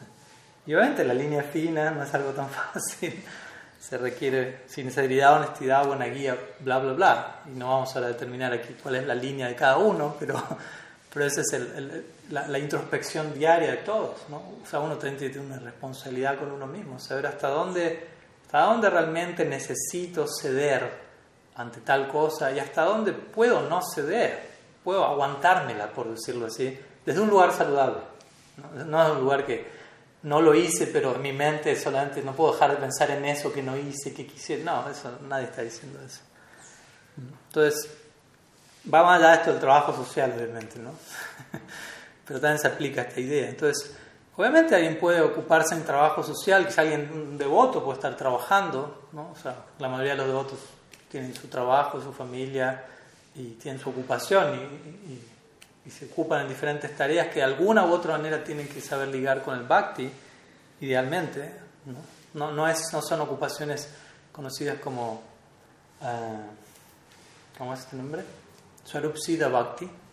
¿no? no son ocupaciones intrínsecamente devocionales. De vuelta, hacer trabajo social no es Uttam Bhakti, Rupa Goswami no lo cita en las diferentes prácticas Bhakti pero uno puede conectar toda ocupación con bhakti. Pero para eso uno tiene que ocuparse en Sarupsida Bhakti, que quiere decir las prácticas centrales del Bhakti, Shravan, Kirtan, Sadhu Sangha, Shmaran, etc. si uno no tiene esa, esa, dosis diaria de sadhana, lo más probable es que uno no pueda conectar las demás actividades con Bhakti. Para, ¿no? Sangha Siddha Bhakti, Arop Siddha Bhakti. Para conectar todo lo que hago con Bhakti, tengo que estar conectado con las prácticas directas centrales del Bhakti. Entonces sí, a veces surgen urgencias, como dice aquí, obviamente, no es que uno va caminando y no sé, por la playa y hay alguien ahogándose y uno dice, ah, no, eso no es Bhakti. Así que no lo voy a salvar porque no es parte de lo que Rupa Goswami dijo en Bhaktirasa no, no me va a ayudar a invocar mayor dosis de Swarup Shakti. Ah, nadie está diciendo eso. Mismo Rupa Goswami en un punto luego de mencionar las prácticas, él menciona Loka Vichar. Loka Vichar significa opinión pública. O sea, uno sigue las prácticas designadas, pero también tiene que prestar atención a la opinión pública. ¿no? Al, al, qué dirán. No, no, no, obviamente voy a, no voy a adaptar mi vida a lo que opine mi vecino, pero si yo estoy también queriendo establecer el, credo del Bhakti en la sociedad, hay ciertos detalles que voy a tener en cuenta para que la sociedad vea con buenos ojos al, al Gaudiya Vaishnavismo. Y desde ahí nuestros acharyas incluso han inaugurado programas de, alimentar a los pobres, etc. Pero claro, ¿cuál es el marco? No? Se les da prasada. Eso ayuda a que socialmente las personas tengan una imagen favorable de los Vaishnavas, eso genera una ñata sukriti de alguna manera todo se va conectando en, algún nivel con Bhakti. Aunque obviamente de vuelta, eso no reemplaza las prácticas centrales del Bhakti, Sravan, Kirtan, etc. Entonces, karma y gyan, acción, conocimiento, ¿sí? todo eso está presente en Bhakti. En Bhakti hay un tipo de acción, en Bhakti hay un tipo de conocimiento, y más aún, obviamente, como mencionamos, va más aún. Más bien hay un tipo de acción y conocimiento que surgen como subproducto de la conexión con, con Bhakti. Al yo situarme bajo el refugio del Bhakti, en conexión con los sadhus, en esa conexión con Bhakti viene una motivación hacia un tipo de acción, hacia orientar mis actos de una determinada manera y un tipo de conocimiento que guía mis actos de una determinada manera. Sambandha Gyan, eso es lo que nosotros llamamos. Sambandha Gyan significa conocimiento para nosotros en Bhakti en ese sentido, primero está la conexión con el sadhu. ¿No? El Bhakti no viene de karma, de gyan, de acción, de conocimiento. El Bhakti viene del Bhakti, del Bhakta. Cuando yo me conecto con el Bhakta, recibo un tipo de conocimiento. Estrictamente hablando, ¿qué es sadhu sangha? Obviamente muchas cosas, pero en gran parte es escuchar Harikata del sadhu. En gran parte eso es sadhu. Si uno ve las escrituras cuando hablan de sadhu sangha, ¿qué es sadhu sangha? no tiene que ver con un, un evento social, por decirlo así. Es sentarme, ¿no? el sadhu, el guru, pranipat, pariprashna, seva. Sentarme atentamente, humilde, escuchar si hay preguntas, humildemente. Y luego de eso, seva. Luego de eso actúo recíproco en base a lo que recibí, en base al conocimiento, sambanda, avidea. Hago algo. Y prayoyan, fruto. Entonces, nuestra práctica como Bhakta, nuestros movimientos en este mundo tienen que ser idealmente el, resultado del sambandha que hemos recibido. Sambandha significa, de vuelta, una orientación, un conocimiento que brinda una orientación de qué es qué, quién es quién, y la consecuencia inmediata de eso es voy a ver el mundo de cierta manera. Si yo entiendo, como dijimos hoy, todo es una energía de Krishna, si yo recibí ese sambandha, ese conocimiento que es bhakti, no es gyan, es un tipo de conocimiento dentro del Bhakti, Sambandha Gyan. Yo soy educado de esa manera, ya no veo el mundo con los mismos ojos y ya no me muevo con los mismos las mismas piernas, por decirlo así, ¿no? ya no interactúo de la misma manera. Entonces, de ese lugar es que el Bhakti eh, tiene el potencial de integrarlo todo, pero de vuelta, eh, ¿cómo decirlo? Con esto no estamos eh, sobreestimando al bhakti, pero también tenemos que entender que eso va a, ser, va a depender de la capacidad que uno tiene también, de la sinceridad de propósito, de qué tan serio es uno en su, en su absorción interna, porque también eso depende de eso, cuánta, como hoy explicaba mi Guru Maharaj, ¿no? la meta, todos nosotros prácticamente estamos en la etapa de sadhana bhakti, en una u otra etapa de la etapa de sadhana bhakti. Y la meta de sadhana bhakti es bhava, bhava bhakti. La meta, la graduación de sadhana. Ahora, él decía hoy, ¿no? Si uno, a menos que uno se conduzca en su sadhana con apego por lo que está haciendo, apego espiritual, bhava nunca va a llegar. Obviamente, y no es que por, ah, ah es así, ah, entonces, bueno, voy a empezar con apego, tampoco es que uno ya tiene ese apego. Entonces uno empieza de pronto, bueno, ¿qué hago para actuar con ese apego? ¿Qué lleva a eso? Y el punto viene ahí, ¿qué tan dispuesto estoy a moldar mi vida a todo aquello que me va a llevar favorablemente a esa meta? Entonces, ahí, ahí es donde cada cual se irá acomodando en su respectivo peldaño del camino. Pero es importante al menos no engañarnos. ¿no? Lo más importante yo creo que es no engañarnos a nosotros mismos. ¿no? Al menos estar abiertos a ver, esta es la meta a corto, mediano, largo plazo y para llegar acá solamente voy a llegar haciendo las cosas de determinada forma. No es que hago lo que se me antoja y Krishna es misericordioso y me manda igual a Golok prenda. Pues a veces también uno puede abusarse de la misericordia de Krishna, por decirlo así. ¿no? Y, no, yo me dejo llevar por los sadhus y, y llego. Pero ¿qué tanto me dejo llevar? ¿Qué es dejarme llevar? ¿no? Entonces también uno tiene que tomarle el peso a las propias palabras de uno. ¿no? Y ojalá que eso sea real, si uno se deja llevar por los sabios, esa es la idea, realmente. Y, y, si eso es así, no hay peligro. No, no hay peligro. Y, si uno igual es sincero en una medida u otra, no hay peligro. ¿no? O sea, Krishna dice en el Bhagavad Gita, no hay peligro en este sendero. Trajastayate mahatu. ¿Mm? Uh, pero bueno, de vuelta tenemos que ser serios en cuanto a, a, tomarle el peso al, a qué es lo que hay que hacer para obtener las cosas como son. ¿no? Hay una manera de hacerlo dentro de todo. Obviamente no es algo que controlamos, Krishna también se mueve de manera impredecible y va a haber muchas instancias en nuestra vida donde vamos a quedar totalmente desconcertados y eso es parte del proceso. ¿no?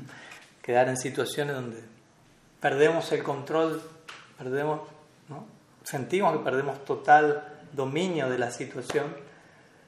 Y ahí tenemos una gran oportunidad de reconocer cómo cuando todo el dominio se ha perdido, todo el dominio está en manos de alguien más. Y no solo eso, sino siempre estuvo en manos de ese alguien más. y nunca estuvo en manos de mí. El problema, el problema no es cuando uno siente perdí el dominio total de la situación, el problema es cuando uno siente tengo el dominio de la situación, porque en realidad no lo estoy teniendo. cuando siento no lo tengo, me estoy dando cuenta de las cosas tal como son en realidad. Ahí, ahí debería estar más contento que cuando creo estoy manejando las cosas.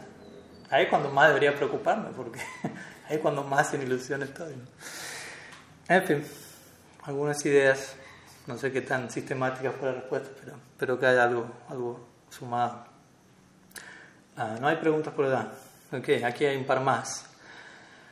Ah, hay una pregunta de 16.108. Así que cada cual interprete la identidad de quien hace la pregunta como gusten. Es un número oficioso, sin no problema. Que ahora no sé si se desconectó, si se cambió el nombre, porque no veo que haya nadie conectado con el número 16.108, así que si gusta quien sea que haya hecho la pregunta, avisarme quién es, porque igual siempre ayuda a saber quién me hizo la pregunta y a quién le estoy respondiendo.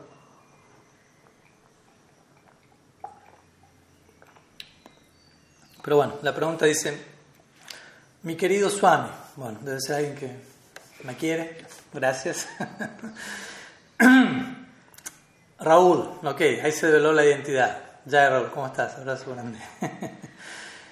Mi querido Swami, quería preguntarle, ¿cómo fortalecer nuestra fe en los días que vivimos y detenemos el oleaje mental? Pues... Eh,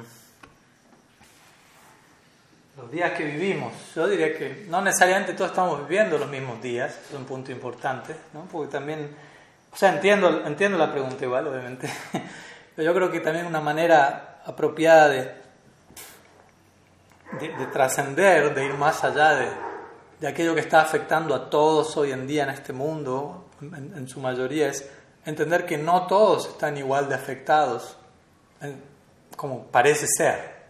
Y esos que no están tan afectados o no están afectados son las personas con las que me debo conectar para fortalecer mi fe, básicamente. Entonces eso es importante, ¿no? no, no el Veda dice Manjate Jagat, Lo que uno piensa, lo que uno está pensando, uno muchas veces piensa, todos los demás están pensando lo mismo. No saben cuántas veces se me viene a la mente esa frase y uno corrobora, sí, es decir, cuántas veces uno comete ese error, cuántas veces uno proyecta la idea que uno tiene, la conclusión a la que uno llegó, generalmente están, que son limitadas y erradas. Y uno piensa, el otro está pensando lo mismo, el otro está sintiendo lo mismo, el otro está viendo lo mismo, el otro está igual de ilimitado, el otro está igual de desanimado, el otro está igual de perturbado. no, quizás está más perturbado o menos, o igual pero diferente, o sea, nadie está igual viviendo exactamente lo mismo que el otro. Tratemos de entender eso. Nadie, ni una sola persona puede vivir exactamente lo mismo que está viviendo la otra. Pero interesantemente muchas veces uno proyecta eso, lo cual es un tipo de, sin querer insultar a nadie, pero es un tipo de demencia, tipo locura. No, trata de entender, cada uno es un ser individual completamente único, y repetible y nadie puede estar viviendo exactamente lo mismo, aunque lo intenten. Aunque dos personas se pongan de acuerdo, ¿qué estás pensando? ¿Qué están sintiendo? ¿Desde dónde? ¿Cómo? Ah, voy a tratar de empatizar. No es que los dos están viviendo lo mismo. Nadie, aunque lo intenten al máximo. Pero muchas veces nuestras proyecciones, todos están viviendo exactamente lo mismo. O sea, nada más lejano a la realidad que eso. Nadie está viviendo exactamente, nada, exactamente lo mismo y una vez piensa, todos están viviendo exactamente. Entonces, a lo que voy es, empezando a, deconstruir ese tipo de, mecanismos, uno ya empieza como a, a salirse de ese hackeo mental que, que uno mismo está generando. Entendiendo, no, en realidad no todos, no todos están en la misma situación. Yo estoy afligido por algo, no necesariamente todos están afligidos por algo. Y esa es la solución al problema, porque si yo estoy totalmente, no sé, afligido y pienso, todos están igual de afligidos, ya está, hasta ahí llegué, no hay salida. Si todos estamos igual de afligidos, todos nos estamos ahogando de la misma manera, ¿quién me va a salvar? ¿Quién me va a dar luz en esto? Entonces la, la solución es, alguien tiene que estar más allá de esto que yo estoy viviendo. Y algunos más quizás también, a su manera. Y Krishna da esa clave en el Gita, ¿no?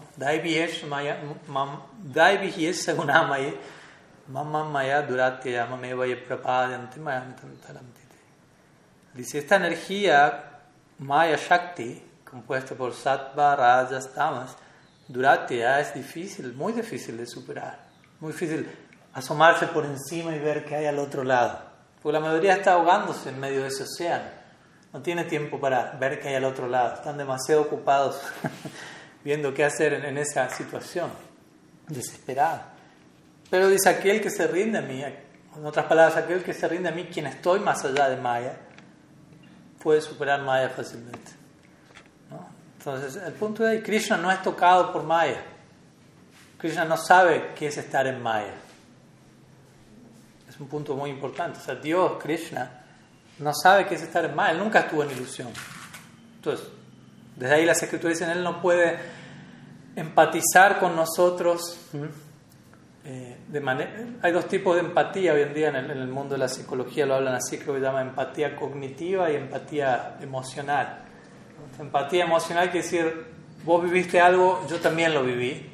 De vuelta, no idénticamente, pero algo similar. Entonces, empatizo desde ese lugar, vivimos lo mismo o similar. Pero en otro caso, quizás no viví lo que el otro vivió, no sé, murió tu madre, mi madre no murió, yo no viví eso en esta vida, obviamente. Pero igual puedo empatizar en un nivel, puedo entender que estás sufriendo y, y puedo tratar de hacer algo al respecto. de la misma manera, Krishna nunca vivió la experiencia de estar bajo la influencia de Maya Shakti, por lo tanto, no puede tener empatía emocional con nosotros, porque él nunca vivió eso. Pero puede tener empatía cognitiva, él, puede él entiende el problema de Maya. Lo entiende claramente y uno ve el arreglo que hace para que uno pueda liberarse de eso. Y principalmente nuestra conexión más importante aquí son los sadhus. ¿no? Los sadhus son agentes de Krishna quienes sí pueden tener esa empatía emocional con nosotros, quienes sí vivieron la, la experiencia de Maya Shakti y están más allá de esa influencia en una medida o en otra, dependiendo del grado del sadhu, y nos pueden conectar y mostrar que hay al otro lado de Maya, que nos pueden, pueden capturar nuestra atención y dirigirla en la atención, en la dirección correcta. Pues básicamente ese es el único problema. El único problema es que estamos absortos eh, en la dirección equivocada. Así que tenemos que cambiar nuestra área de absorción. Es el único problema. tenemos una capacidad de absorber nuestra mente. Traten de prestar atención. ¿Cuántas veces no queda absorto en, en tantas variantes de la sombra de la realidad? El tema es simplemente que nuestra atención vaya en la dirección correcta. Por eso las escrituras dicen, trata de, trata de escuchar el Bhagavatam, los textos sagrados revelados con atención. Trata de entregar tu atención a esto. Y eso es un tema, porque estamos en una época del mundo donde la mayoría de las personas tienen su atención completamente, su facultad de estar atentos está totalmente afectada por tecnología, redes sociales, donde continuamente a uno le resulta imposible estar atento en algo durante cinco segundos o más. Hoy escuchaba una charla sobre los Yoga Sutras que está dando un, devoto y él está hablando de, ¿no? del canto de mantras y la importancia de concentrarse en el canto del mantra y de cantar el mantra bien. Es decir, bueno, voy a cantarlo bien, voy a concentrarme del todo, dentro de lo que uno puede. Y él habla de que su guru, tiene una gran personalidad, ¿no? porque a veces uno está bueno, ¿y cuánto, cuánto, cuánto te pedía tu guru que cantase? Y que su guru no era alguien que, que enfatizaba mucho un número, porque él sabía, es muy fácil caer en esto de cumplir con el número, y decir, bueno, llegué a las 16, pero de esas 16 a las que llegué, canté la mitad manejando el auto y haciendo no sé qué cosa, bla, bla, bla. Y él decía que, a veces incluso para querer enfatizar su punto, ¿no? E, e, su gurú decía a la persona, canta un solo mantra. Bien. La persona decía, uno, un man, ni siquiera una ronda, un mantra. Sea, uno. Sí, pero bien. Fíjate si puedes cantar uno, bien, de principio a fin, absorto, enfocado. Después hablamos de una ronda, de 16 rondas, eso. ¿No? Como dando a entender. Tratemos de enfocarnos en dar nuestra atención a la práctica en el momento presente. Y obviamente, como digo, y esto lo dijo 50 años atrás en India, que decir hoy en día en Occidente, con, y no para desanimar a nadie, sino para que le tomemos el peso al desafío que tenemos por delante y la importancia de cuidar nuestra atención, porque eso es lo único que tenemos para ofrendarle a Krishna. Eso es lo que pide Krishna en man maná. Dice, dame tu mente, básicamente quiere decir, dame tu atención. Y Arjuna le dijo a Krishna, ¿puedo ofrendarte actos? ¿Puedo hacer cosas para ti? Aunque mi mente esté en otro lado, pero te hago, te doy ofrendas por fuera. Y Krishna dijo, no. O sea, sí, pero Sí, pero no, no, todo, no solamente eso. Quiero tu mente, quiero tu atención, quiero, quiero, te quiero a ti, o sea, básicamente. Y te quiero a ti, que decir, te quiero a, donde está tu atención es a donde tú estás. ¿no? Pues yo por fuera puedo estar haciendo mil cosas, pero ¿dónde estoy internamente? ¿no? ¿Dónde está mi atención, mi foco, mi absorción? Entonces, nuestra práctica es gradualmente ir ofreciendo nuestra atención de una manera más sustancial Krishna sustanciosa.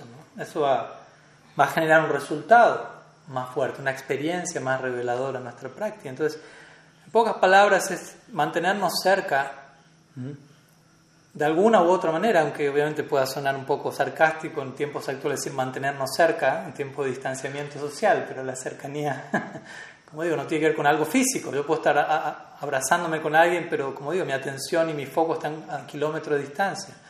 Y yo puedo estar cerca de un sadhu siempre, si mi atención está ahí. Si yo deseo ofrendarle mi foco a la persona santa, yo voy a estar ahí. Y el santo siempre va a estar ahí, porque para, si alguien es santo realmente en un nivel o en otro, es alguien que está ahí siempre. siempre. Está ahí para mí siempre y está ahí en su mundo interno siempre, en su proyección siempre Siempre, obviamente hay niveles de santidad, como digo, en algún nivel puede haber altibajos, pero el deseo está ahí, la sinceridad está ahí, es una cuestión de tiempo que lo demás se ve. Entonces, eh, eh, para nosotros eso es un sadhu, satán, dice el Bhattan, alguien honesto, alguien de plena confianza, en donde sé que me dirijo en esa dirección y siempre voy a encontrar el foco correcto de las cosas, básicamente. Entonces, esa es la manera de, no perder el norte. Y sadhana significa eso, ¿no? Sadhana es una práctica diaria que yo cuido, que yo trato de no desatender porque yo sé, o sea, uno sabe, uno debería tener la, la humildad de darse cuenta de eso. Y de vuelta, esto no es algo forzado, uno debería ser lo suficientemente honesto de darse cuenta. El día que pasa y yo desatiendo mi práctica, se nota la diferencia. Se nota la diferencia. Noto que la, mente se distrae un poco más. O el día que pasa, y yo quizá atendí mi práctica, pero también atendí otras cosas que no debería haber atendido, que generan agitación extra a la mente, me doy cuenta que eso genera nuevos samskaras. ¿no? Y de vuelta, esto no es algo para fanatizarnos ni para entrar en neurosis, pero sí entender cómo todo va generando movimientos, como dice aquí, oleajes ¿no? mentales. Patanjali usa esa, esa concepción. Yoga chitta britti niroda. Niroda. Yoga significa básicamente detener el oleaje mental. Obviamente nuestra escuela no es yoga, ¿no?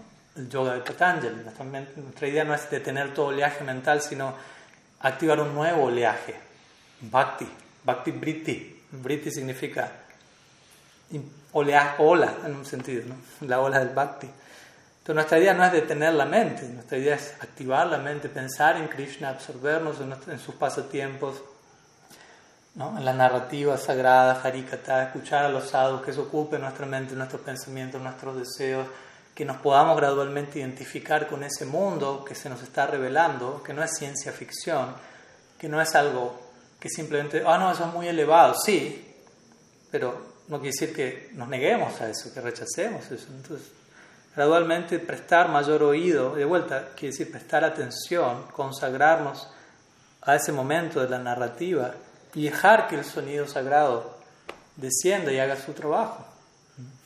Pero es algo diario, algo diario. Así como uno a diario hace tantas cosas, entonces uno se tiene que plantear ahí, ¿no? ¿Qué cosas hago a diario que no están sumando y igual las sigo haciendo a diario? ¿Qué cosas me, podrían sumar y no las estoy haciendo a diario? Y ahí uno tiene que ir reajustando su jornada y su agenda. Y quizás al comienzo puede costar, pero es parte del, del ajuste. Bueno, algunas ideas, Raúl. Espero que sumen los mejores deseos en estos tiempos que corren.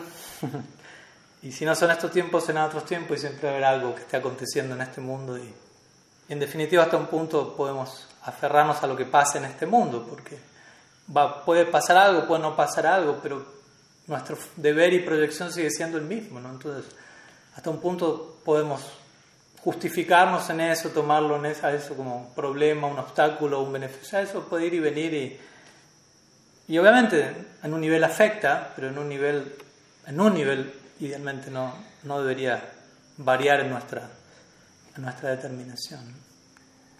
Bueno, eh, ¿qué hora es? Siete y media. ¿Hay una pregunta? ¿Ahí no hay más preguntas? hay una, más, una pregunta más aquí, así que vamos a leer esta pregunta y, y cerramos hoy, si les parece. Es una pregunta de Cristóbal Betbeder. Y dice así. ¿Qué necesita un devoto de Krishna para renunciar a, las responsabilidades mundanas y adentrarse a un ashram, por ejemplo? Si el objetivo es la iluminación y el servicio devocional a Krishna, pero a la vez uno tiene talentos que puede compartir con la humanidad, ¿cómo puede uno saber cuál es la obligación que tenemos con Krishna? ¿Cómo puedo saber si efectivamente es la voluntad de Krishna que renuncie a la responsabilidad mundana de trabajar compartiendo los talentos para el beneficio de la humanidad y que a cambio entre a un ashram con el objetivo de alcanzar la iluminación? Bueno, esta es una, una pregunta clásica que varias veces ha surgido y que varias veces un, practicante puede llegar a hacerse. ¿no? De hecho, Vishwanath Chakravarti Thakur en en su Madhurya Kadambini, cuando él analiza la etapa de Nishtapayana Kriya o de inestabilidad en el Bhakti, él analiza esto, ¿no? Y, de manera incluso un poco tragicómica, él describe el, oleaje mental del practicante en esta etapa, pensando, me caso, no me caso, como deshojando margaritas, básicamente, ¿no? Hago esto, no hago esto, si voy al ashram, tal beneficio, pero me pierdo esto, esto si me caso, pero si me caso. Y obviamente, ¿no? en un punto, partiendo de partida entendamos este punto, ¿no? al menos dentro de la escuela del bhakti, no hay demasiada diferencia entre uno vivir en un ashram, y cuando digo vivir en un ashram me refiero aquí a, una vida monástica, o estar casado, porque técnicamente hablando para nosotros estar casado también implica vivir en un ashram. Eso lo mencionamos una y otra vez. Cualquier estadio en la vida en la que uno se encuentra, sea este brahmacharya, grihasta, vanaprastha, sannyas, los cuatro son considerados como ashram o refugio. En otras palabras, la situación en la que uno se sitúe debería actuar como un refugio para uno. Entonces también eso uno lo va a ir juzgando por, por el fruto, por el fruto que eso vaya generando. Estoy respondiendo de manera general porque obviamente tampoco uno conoce a la, no, no te conozco en persona y no conozco el caso puntual, ya sea el tuyo o el de alguien conocido, o para uno dar una opinión más específica, ¿no? Uno opina de manera más específica cuando uno conoce los, los pormenores del caso, pero, pero en pocas palabras, por empezar a aclarar esto, ¿no? Entendamos que vivir en un ashram, en el sentido de una vida monástica en este caso, no necesariamente representa algo más elevado. Quizás sea lo, aquello que sea superior subjetivamente para el que tiene una naturaleza monástica, pero el que no tiene una naturaleza monástica, eso no va a representar algo quizás favorable para su cultivo devocional. Ahora entendamos que el bhakti no proviene de la renuncia, el bhakti no proviene del desapego, el bhakti no proviene de adentrarse en un ashram o en otro. Todo eso son ajustes relativos que generan la mejor de las situaciones, el mayor balance, digamos así, psicoemocional en uno, para poder abocarse al bhakti con mayor, con menor distracción, básicamente, con la menor perturbación posible. Entonces, la pregunta plantea, bueno, uno tiene talentos que puede compartir con la humanidad. Bueno, obviamente sigue siendo una descripción genérica, habría que ver los detalles, cuáles son esos talentos. Y obviamente todos tenemos talentos, sin duda no tengo dudas que, que cada uno tiene cantidad de talentos, pero también qué es, qué es un talento, qué es compartirlo, cómo compartirlo, qué es beneficio para la humanidad, porque como digo, puede, hay niveles de todo eso. Yo puedo ser un, no sé, no puede ser un músico, yo lo era. no me atrevo a decir que lo sigo siendo, aunque a veces está tanto agarro la armonía, pero, pero previamente me identificaba como tal, ¿no? la designación estaba ahí, la proyección estaba ahí, y, la sensación de que mi aporte era básicamente ese, estaba ahí. Y la intención estaba, ¿no? ¿No? Soy músico, siento que tengo cierta talento para eso. Con eso no estamos diciendo uno es mejor o peor que nadie, simplemente cada cual tiene su, sus talentos y esos talentos son naturalezas adquiridas de vuelta por las gunas, ¿no? no deja de ser parte de un condicionamiento estrictamente hablando. Por lo tanto, tampoco deberíamos enorgullecernos demasiado. ¿no? Yo toco mejor la guitarra que aquel, yo bailo mejor que el otro, yo tengo más capacidad matemática que no sé qué. No dejan de ser variantes de Maya Shakti tampoco debemos andar por la vida vanagloriándonos por eso. Pero obviamente si uno tiene cierta capacidad y está en la naturaleza de uno, naturalmente uno tiene una tendencia a, ofrecer eso. Si uno no tiene una naturaleza no sé, de ser un científico, tampoco uno tiene que forzar, ok, voy a beneficiar la humanidad a través de la ciencia, aunque no es mi naturaleza en absoluto, tú quieres en contra, quizás sea algo demasiado forzado. Pero igual, entendamos beneficiar a la humanidad o sea, a través de la música. Yo personalmente en su momento, antes de conectarme con un ideal espiritual, no sentía que era muy limitante, porque en definitiva, por más linda sea la canción que uno les presente, si no, si no presenta, como decíamos hace un rato, una conexión con el alma, con, el plano permanente, no deja de ser dentro del marco del tiempo, no deja de ser eventualmente devorado por el tiempo. ¿no? Y uno puede hablar románticamente, ¿no? Tal músico va a vivir por la eternidad, por la fama, por, por el legado que dejó, pero, pero eso no deja de ser el sentimentalismo de, de alguien enfrascado en esta existencia, ¿no? Porque uno abandona el cuerpo, va a parar a otro universo, en otra galaxia, en Satya Yuga, y a dónde quedaron los Beatles, y a dónde quedó Led Zeppelin o lo que fue. A, ciertas cosas que a uno ahora las ve con cierto romanticismo y les da como una eternidad que no tienen. ¿no? quizá para nosotros tiene una eternidad nuestro enfrascamiento con lo temporal, pero desde el punto de vista de lo eterno, realmente desde lo eterno, todo esto son puntos en una línea muy insignificantes. Entonces, yo a lo que voy es, en la, medida que uno va despertando a eso, uno se da cuenta de, bueno, ¿qué es beneficiar a la humanidad? No solamente es cantar una canción y que la persona sonríe y me dé una, una colaboración y me diga gracias. O sea, de vuelta, no desprecio eso, pero hay niveles de beneficio, hay niveles de humanidad, hay niveles de ofrenda. No es blanco-negro, no es bien o mal, hay tantos niveles. Y uno trata de valorar todo, pero cada cosa en su nivel. Entonces también depende del, del nivel de llamado en cada uno. Para ciertas personas una determinada ofrenda va a ser suficiente y plenamente satisfactoria y por el momento no sienten el llamado a algo más superior y tampoco uno puede forzar eso. Pero en otros casos el llamado va más allá y a eso me refiero, ¿no? Alguien puede estar ofrendando sus talentos a Dios, eh, perdón, a la humanidad, pero eventualmente uno puede sentir, aunque suene un poco, espero que no suene inhumano, pero ofrendar lo mejor de mí a la humanidad no lo es todo, porque en definitiva sigue siendo una concepción limitada la humanidad. O sea, no es un ideal universal, no es un ideal todo abarcativo. Estoy concentrando en una especie determinada. Ni siquiera me estoy concentrando en todas las demás especies, que decir en Dios mismo. Entonces, en algún punto de nuestra evolución, y eso muchas veces depende de la compañía que tenemos, surge la necesidad de conectar con un ideal universal. Un ideal que sea lo suficientemente por encima de nuestras cabezas y que nos incluya a todos. Entonces ahí en muchos de esos casos, muchas de estas personas que tenían ciertos talentos ofrendados a la humanidad van a sentir, esto no es suficiente y quiero consagrar mi vida a, servir directamente a Dios y esas personas pueden entender, lo mejor que puedo, el mejor servicio a la humanidad es el servicio a Dios. Aunque obviamente otras personas pueden verlo desde la otra proporción. El mejor servicio a Dios es el servicio a la humanidad. Igual, hay, dependiendo de la visión de cada uno, va a haber eh, perspectivas y proporciones. ¿no? Y nadie puede forzar algo.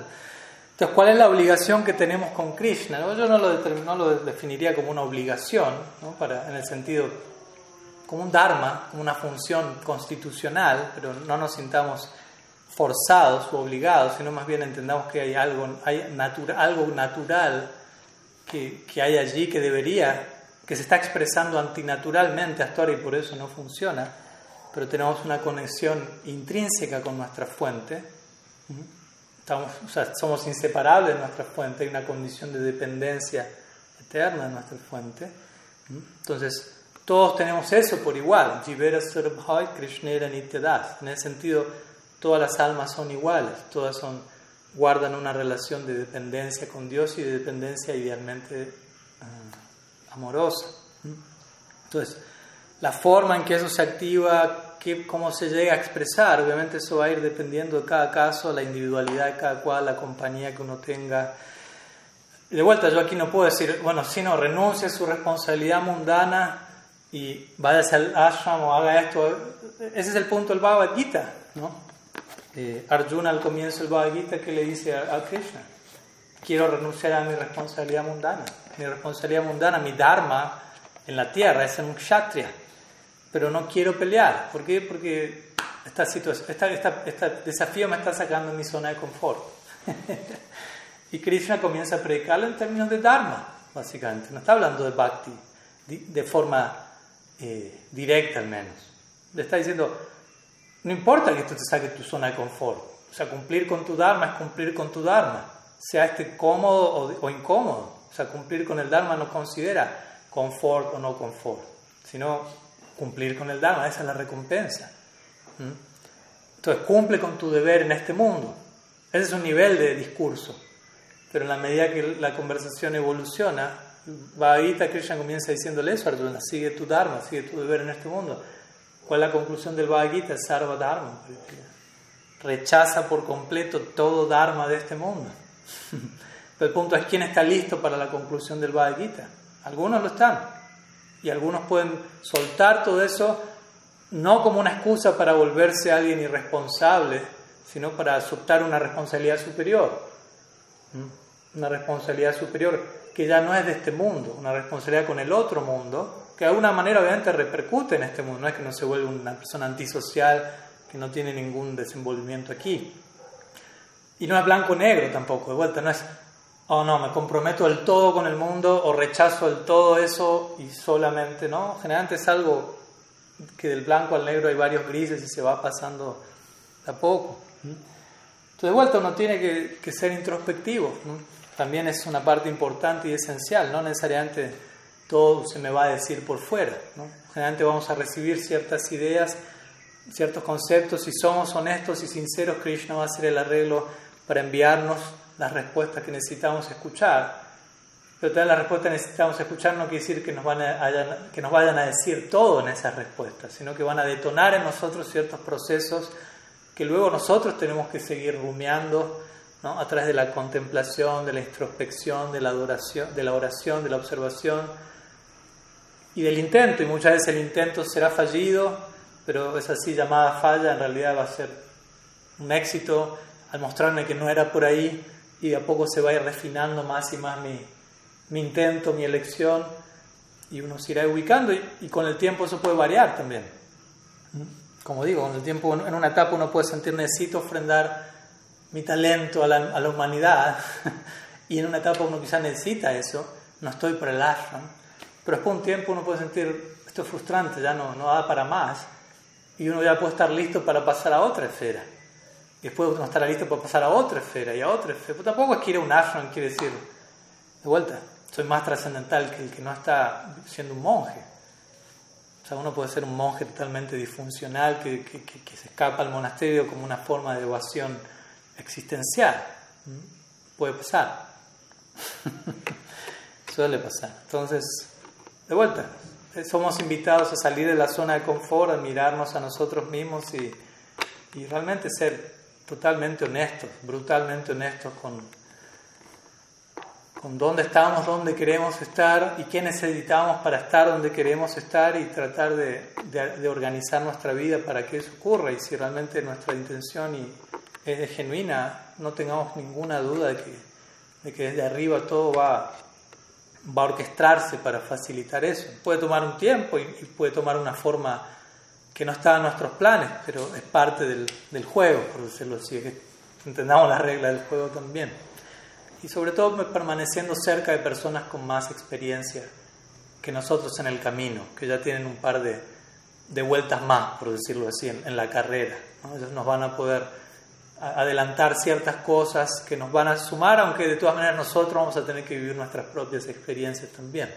No, nadie lo puede hacer por nosotros, pero sí podemos, ¿cómo decirlo?, ahorrarnos de cometer ciertos errores que ya no deberíamos estar cometiendo pero entender que hay otros errores que sí necesitamos cometer, o incluso seguir cometiendo, para aprender ciertas cosas, después dejar de cometerlos y cometer errores más elevados y así sucesivamente.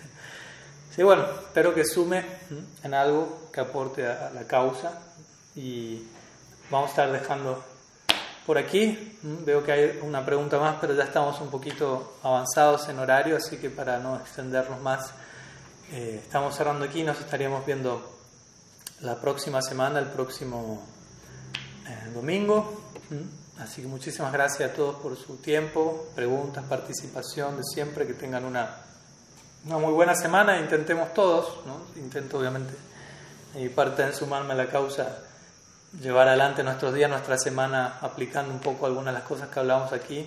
Sobre todo mi parte, que parloteo todo esto, no se imagina después cómo llega la reacción para que tenga que vivir acorde a lo que estoy hablando. Así que por más que no quiera, llega, llega. Así que nos vemos el domingo que viene y ahí, ahí reportamos cómo, cómo nos estuvo yendo en estas semanas.